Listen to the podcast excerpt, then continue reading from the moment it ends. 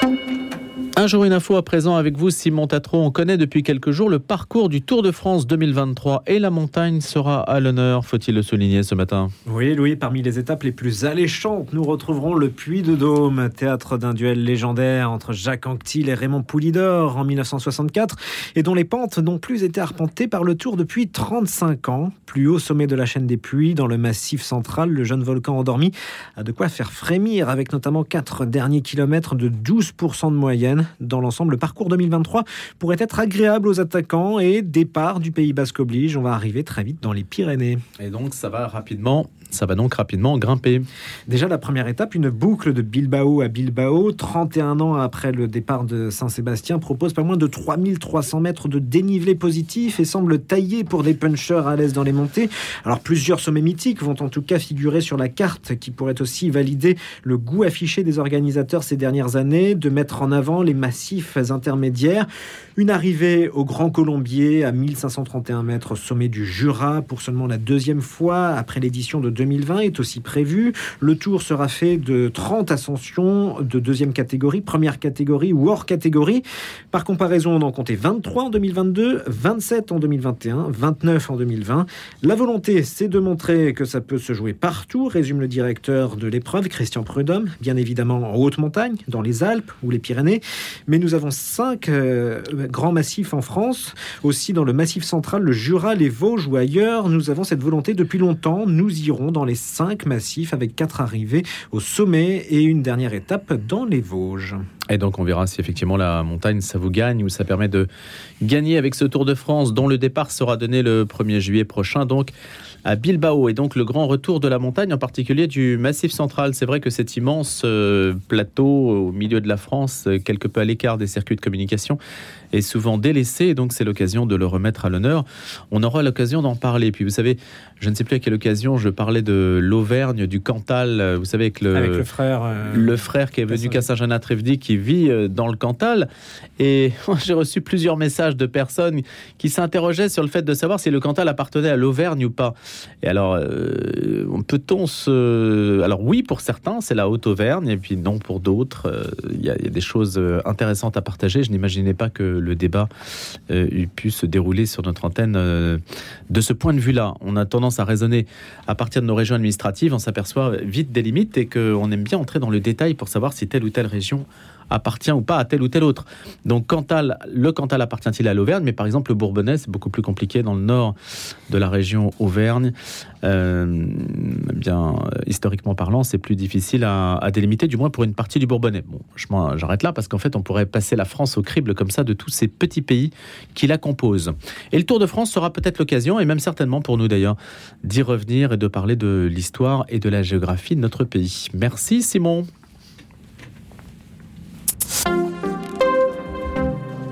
Allez, à 7h10 à présent, c'est le bloc-notes média, comme tous les lundis, en forme de revue de presse. C'est avec vous, le Marie Picard, bonjour. Bonjour, lui. Vous êtes rédacteur en chef du web sur notre antenne. Alors, demain, c'est un petit peu un événement pour nous parce qu'on reçoit Gad Elmaleh pour son film Reste un peu. Il sera présent en grand témoin, donc à partir de 7h30. Et puis, c'est l'occasion un petit peu de revenir sur cet événement média qui a représenté ce film parce que déjà, la couverture presse euh, média est très importante. Alors, de quoi, de quoi parle-t-il déjà ce film, peut-être un petit peu? Va faire un petit euh, pitch, comme on dit. Alors, c'est l'histoire de Gad Elmaleh qui est interprété par Gad Elmaleh. Il rentre des États-Unis après trois ans couronné de succès, notamment son spectacle sur Netflix. Et en fait, il rentre à Paris pour une raison particulière. Il veut demander le baptême. Alors, toute l'intrigue du film, c'est comment on va réagir sa famille juive séfarade de Casablanca. Euh, va-t-il aller au bout de sa démarche ou non? En fait, c'est une des intrigues, mais bien sûr, nous n'allons pas vous gâcher la surprise. Il faudra aller au cinéma. Enfin, toujours est-il que ce film rassemble à l'écran quand même la famille de Gad Elmaleh, ses vrais parents, sa vraie sœur et même le vrai père, Barthélemy.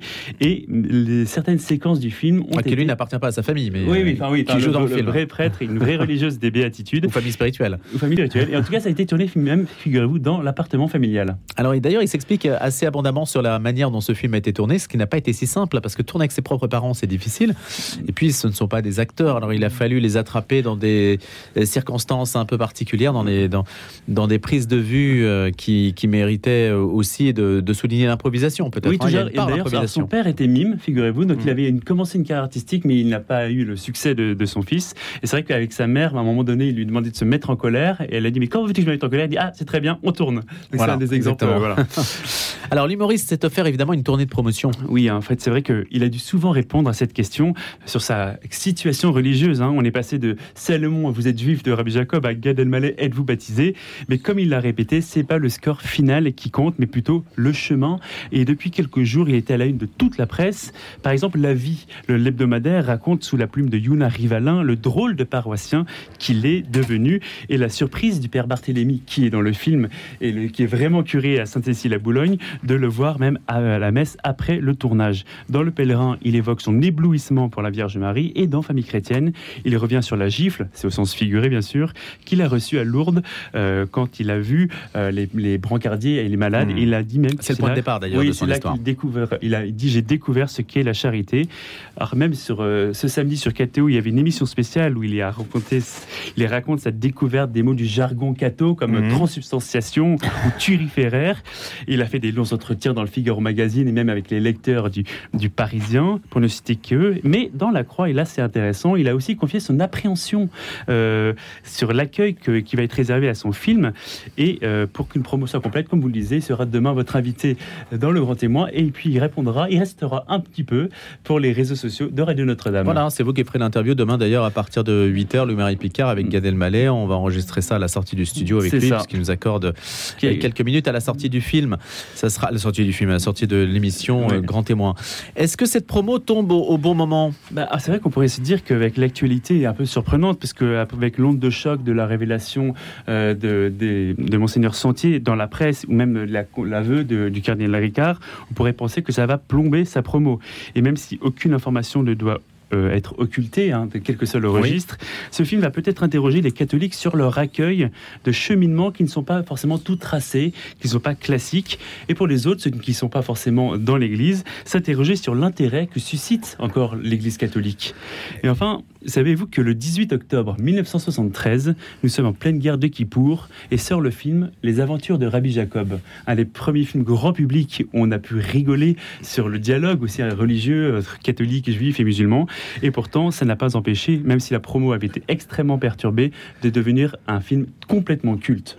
Est-ce qu'on peut imaginer un succès équivalent, pas forcément celui de Rabbi Jacob, mais en tout cas un succès important pour le film de Gad Elmaleh qui sort mercredi prochain? Alors, je n'ai pas le don de médium, c'est impossible à, prévoir, mais force est de constater, Louis, que le, les films qui abordent le, dialogue entre les cultures et les religions suscitent dans notre société très sécularisée un grand intérêt médiatique et public. Rappelez-vous des Hommes et des Dieux, il avait quand même obtenu trois Césars, dont le meilleur film est celui du meilleur acteur dans un second rôle avec le très regretté Michael Lonsdal.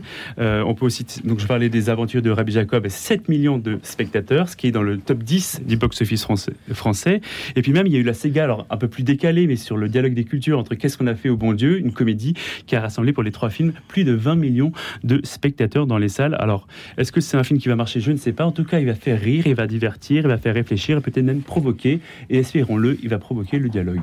Merci Loméry Picard, votre bloc-notes média tous les lundis. Et puis donc demain, ne manquez pas Gad Elmaleh sur notre antenne en direct à partir de 7h30.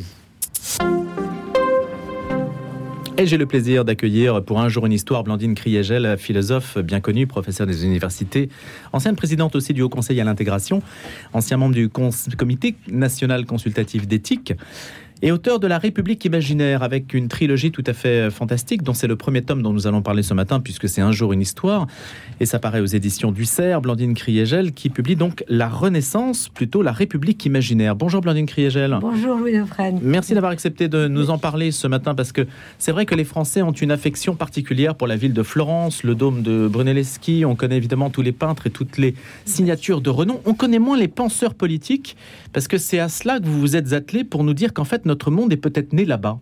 Oui, tout à fait. C'est vrai, quand on va à Florence, on est saisi le baptistère de Giotto, le, dôme de Brunelleschi, comme vous venez de l'évoquer, ou la place de la Seigneurie avec les sculptures de, de, Michel-Ange, de, euh, de, Donatello. Et bon, j'en oublie, sans compter évidemment le printemps et la Vénus de Botticelli. Enfin, tout le monde connaît ça.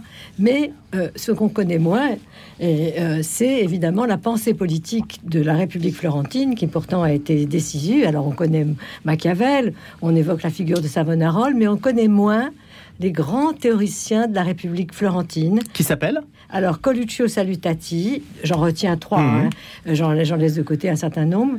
Euh, Leonardo Bruni et Léon Battista Alberti. Celui-là est mieux connu des historiens de, l'art parce que c'est un grand architecte, c'est un grand, c'est le grand théoricien de la perspective. Euh, c'était l'ami de tous ces artistes et surtout, il, incarne. on peut même dire qu'il précède Léonard de Vinci que tout le monde connaît, qui, mais Léonard de Vinci, Michel-Ange, plus tard Palladio se sont inspirés de lui.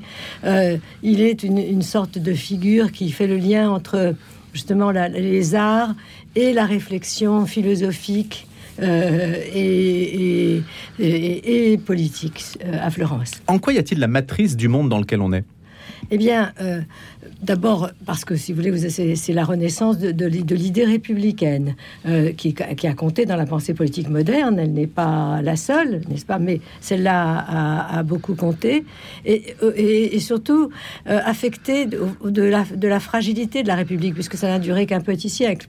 tout de suite après, on va au Principat ça se termine évidemment, c'est ce, ce, ce, Quattrocento, comme disent nos amis italiens, par, le, par la grande œuvre de Machiavel, qui elle est beaucoup plus discutée, ou, et même d'une certaine façon discutable, mais où on a finalement euh, l'ensemble des problèmes de, de, de, la République moderne, de la pensée politique moderne, c'est-à-dire avec tout, dans toutes ces dimensions esthétiques, là, vraiment il y a une part esthétique très importante, mmh. religieuse, Là aussi, on n'en parle pas beaucoup.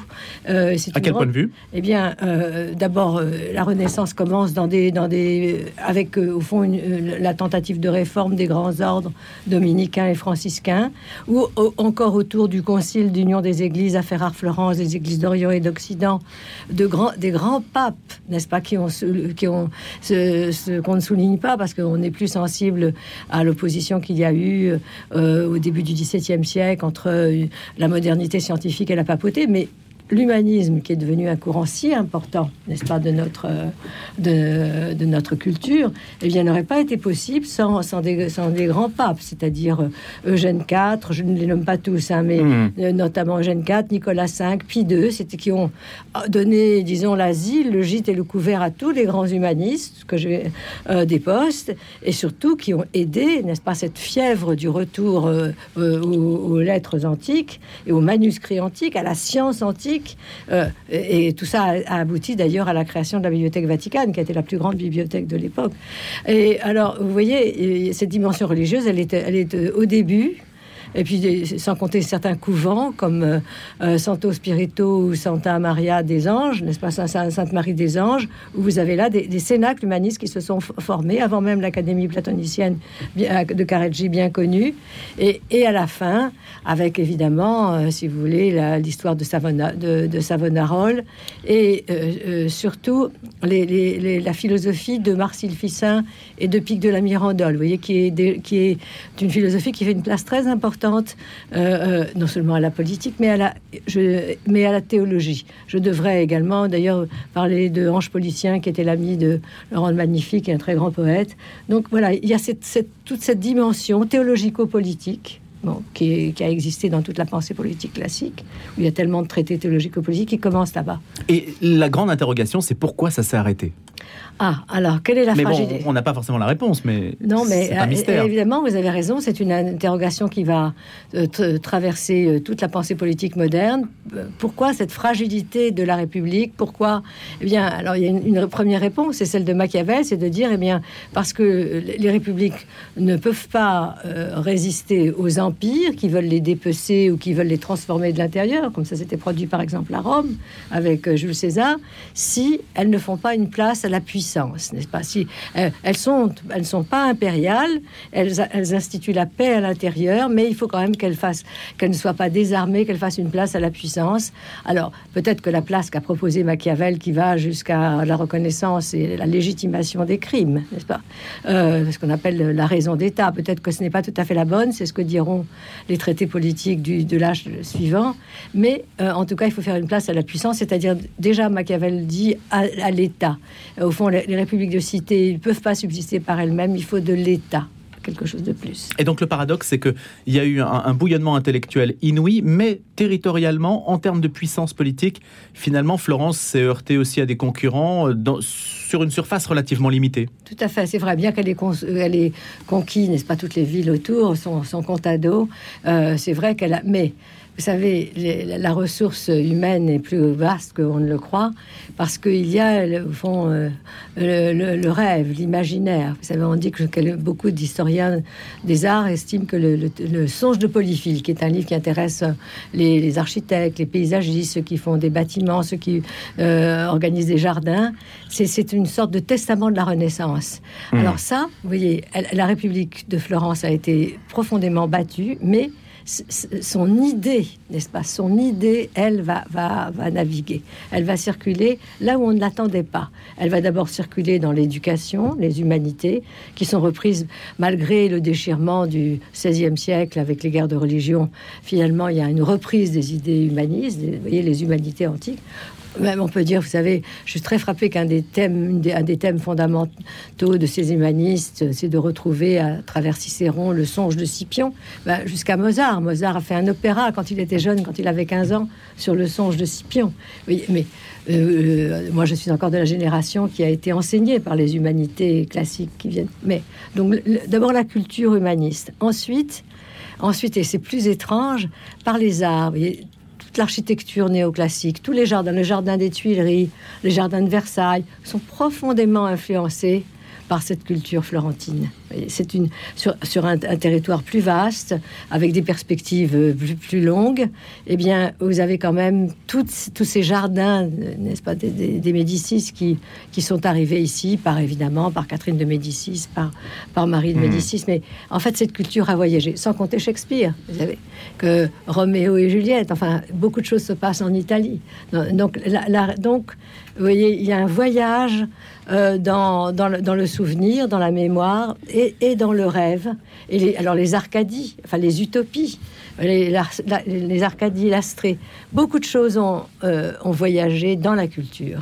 Londine Kriagel, vous avez écrit quantité d'ouvrages de philosophie politique. Qu'est-ce que ça représente cette trilogie? Parce que c'est la Renaissance. Une trilogie, si vous me permettez. Une trilogie, il y en a quatre en plus. Il y en a quatre. Comme le ça, c'est premier. Une, trilogie à partir de maintenant. On peut avoir les. Non, je ne les, ai pas écrits. je ah, suis en train de les écrire. Vous savez, ça prend du temps d'écrire.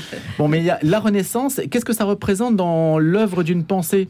Parce que c'est décrit comme une œuvre de référence. Hein. Vous pensez euh, faire une relecture quand même oui, vous avez raison. Alors, qu'est-ce que ça représente? D'abord, je me suis déjà intéressée à, la Renaissance lors de la rédaction de, euh, ma thèse, il y a, qui est parue mmh. maintenant, il y avait presque 40 ans, euh, sur l'histoire à l'âge classique.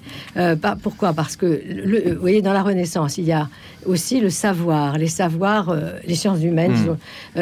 avec la philologie, qui n'est pas encore la philologie comparée, l'archéologie, voyez Laurent Valla, Flavio Biondo, eux aussi soutenus tous les deux par, les, par Nicolas V. C'est hmm. très intéressant. Mais en un mot, je suis désolé parce qu'on doit se quitter. Vous allez comme ça embrasser plusieurs siècles ah oui, alors, avec quatre alors, épisodes. eh bien, parce que, vous savez, en général, on associe la pensée politique moderne aux révolutions du, 10, du, du, du, 18e siècle, la américaine et la française. Mais moi, j'ai été frappé du fait qu'après ces révolutions, les, mouvements de pensée qui se sont développés, le, libéralisme, le mmh. socialisme, la révolution conservatrice, ont développé d'autres d'autres perspectives euh, que celles de la, de, du droit politique républicain. Donc, au fond, euh, et de la pensée, ce qu'on appelle mmh. la pensée politique moderne, d'ailleurs, qui est la base de ce. et, donc, je pense qu'il faut la chercher du 15e au 18e siècle. Eh ben, on aura l'occasion d'en reparler. Merci beaucoup d'avoir été avec nous ce matin avec La République imaginaire aux éditions du CERF, invité d'un jour une histoire, Blondine Criagel.